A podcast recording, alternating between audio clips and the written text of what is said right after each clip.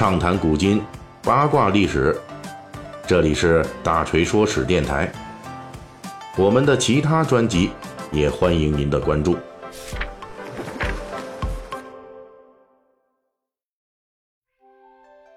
大家好啊！再过几天咱们就要过春节了啊，所以这年前呢，知道各位都忙，我这儿也忙，但是呢，咱们大锤说史还得继续跟大家聊啊。最近呢，咱们呃有一部这热播电视剧，就是《知否知否，应是绿肥红瘦》啊。上一期呢，咱们就开始聊这个热播剧了啊，聊的是这个电视剧中正妻与宠妾之间的宅斗。如果挪到真实的。历史上的两宋时期，那么这种宅斗应该是什么样的？那毫无疑问啊，历史上的这种妻妾宅斗，那必然是一个悲伤的故事。那么本期呢，咱们继续这知否话题。呃，大锤呢这一回要说的就是撒狗粮的内容了。这就是知否电视剧中这男主角冯绍峰扮演的顾廷烨，迎娶盛家以嫡女身份出嫁的女主角，也就是赵丽颖扮演的这个盛明兰。大锤呢，借用赵丽颖在《知否》中的出嫁的几个重要环节来跟大家聊一聊。如果说这盛明兰真的在宋代，她的出嫁是什么样的？盛明兰出嫁呀，是剧中一段撒糖撒到铺天盖地的剧情。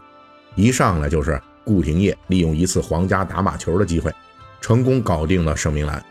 在剧中，盛明兰和顾廷烨两人从少时相识到后来相知。彼此已经很熟悉了，大家哎，后来都是老司机嘛，是不是？一上车，那到这一步，其实就水到渠成了。嗯，那这段剧情呢，跳过了宋代最具特色的一项婚嫁项目，这就是相亲。这个相亲啊，在咱们现在是父母介绍之后，然后男女见面，是这么一程序；而在宋代呢，相亲这个环节主要是防范盲婚哑嫁的情况。也就是说，这媒人说亲之后，结婚迎亲之前，允许新郎官去看一次这新娘子长什么样。这个地方呢，通常安排在女方家或者是高级酒店啊、公园啊之类的。双方新人彼此曝光一下这个长相举止。那最关键的是呢，宋代这个相亲是可以给这个对方灭灯的啊。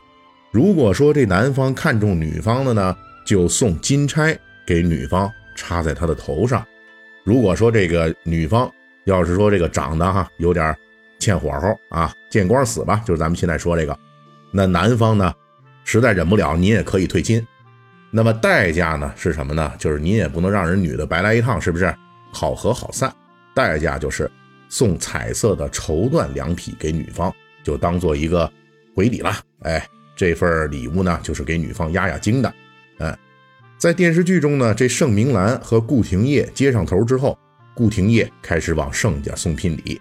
据说他送来的礼物啊，那堆了一院子，可谓是金钱开道。这确实是体现了历史上宋代聘礼的一个有趣现象。因为在之前的唐代，聘礼的种类和内容都是有明确规定的，大约是十种。到了宋代呢，民间婚嫁的聘礼样式和种类就开始猛增了。远远超过有十种，同时又减少了原来聘礼中一些华而不实、不容易搞到的一些样子货。比如，过去聘礼中的重头戏啊是大雁，就飞的那个啊大雁鸟。但是呢，大雁作为野生动物呢，它不是那么容易搞到的。所以到宋代之后呢，大家都通融多了，用什么鸡呀、鹅呀来替代都可以。而且宋代聘礼的实用价值也明显提高了。聘礼的种类多少和丰富程度，主要看男方的经济实力。宋代有钱人家送的聘礼中，黄金首饰、绫罗绸缎、豪华衣物、果品点心等等是应有尽有，而且还要送一些银两作为彩礼。因此，在历史上的宋代，像顾廷烨这种哎多金土豪，确实是可以砸钱开道的。在电视剧里边呢，这迎亲过程中，顾廷烨被盛家人拦住。被逼着当众做催妆师。什么叫催妆师？实际就是古代婚礼过程中，新娘子托故，就是故意拖延时间不出来。这时候呢，需要迎亲的男方派人上前去催促新娘子：“哎，您赶紧啊，梳妆打扮啊，咱们赶快麻利儿的，赶快趁着这良辰吉日办正经事儿。”因此呢，这个环节礼仪就叫做催妆崔庄环节出现在南北朝时期，到了唐代达到鼎盛。著名诗人贾岛的有一句“不知今夕是何夕”，就是出自他帮别人做的崔庄诗。不过到了顾廷烨迎娶盛明兰的宋代，崔庄诗实际已经不再流行了。宋人呢在这方面进行了程序简化，通常就是迎亲队伍到女方门口哈奏乐喧闹，哎，这就算催促了。其实呢，在咱们现在呢，这一些传统的这个新人结婚的这个当天啊，也有这么类似的情况哈，比如说。这新娘子锁在这门里啊，然后到时候新郎和他的伴郎们得把这门顶开，哎，才能过去把这新娘接出来。大致的话也是这么一个情况啊。那在那个顾盛二人的婚礼当中呢，还有一个情节令人印象深刻，这就是赵丽颖在出嫁时全程拿着扇子遮面。扇子呢，就相当于后世婚嫁中的盖头的功能，这个姿态也是有历史源流的，叫做雀扇之礼。取的是以扇遮面的这个遮羞和辟邪之功用，而且在唐代，要想新娘子去掉扇子，也是要做雀扇诗来相抵。不过这个雀扇之礼呢，主要是在唐代非常流行。到了宋代，当时的人们已经开始使用如今的我们所更熟悉的这个传统婚俗中的那个盖头了。在南宋笔记的文献中呢，已经明明白白的把这销金盖头。列入了男方提供的聘礼单上，而成书于南宋的有一本书叫《孟良录》啊，这个就记载，当时男方啊需要选出儿女双全的女眷充当代表，拿着这个秤杆或者是击柱挑开盖头，露出新娘子的这个花容月貌，这已经很接近我们后世的婚俗了。所以说呢，盛明兰在历史上的宋代出嫁用到扇子的概率很低，实际上她还是会用到盖头的。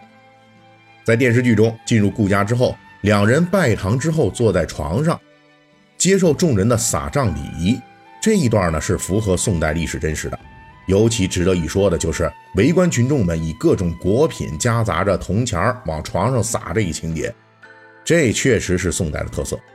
据说这个风俗啊起源于西汉，寓意呢那就是多子多福。